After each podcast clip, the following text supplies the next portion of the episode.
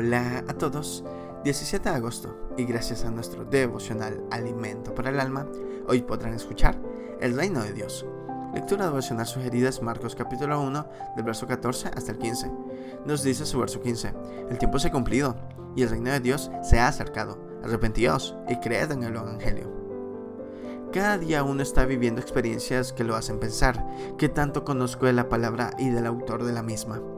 Cualquier día me desplazaba hacia el centro de nuestra ciudad cuando, sin querer, escuché una conversación de un hombre cristiano con el pasajero de al lado que, de acuerdo con sus preguntas, no conocía al Señor. Nuestro evangelista citó Marcos 1, 14 al 15 y comenzó a hablarle del reino. El otro pasajero le preguntó, ¿y qué es el reino? Pero él no encontró las palabras sencillas para poderlo definir. ¿Cómo describir el reino de Dios de manera sencilla para que no nos pase esto?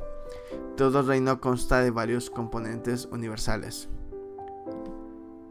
Vamos a verlos. El primero es que un rey reina.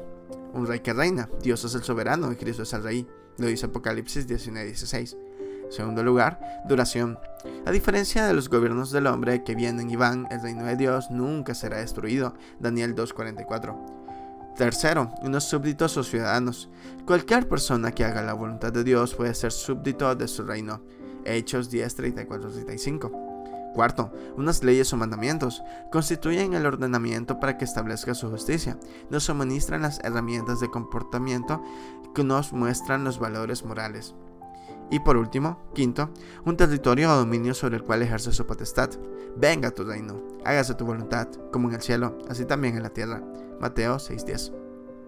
Es importante tener claro que el reino de Dios abarca todo elemento creado que se someta a la voluntad de Dios con el fin de crecer espiritualmente y ser parte de su reino. Devocional escrito por Carlos Julio Cárdenas, en Colombia. La voluntad de Dios es buena, agradable y perfecta. Muchas gracias por escuchar.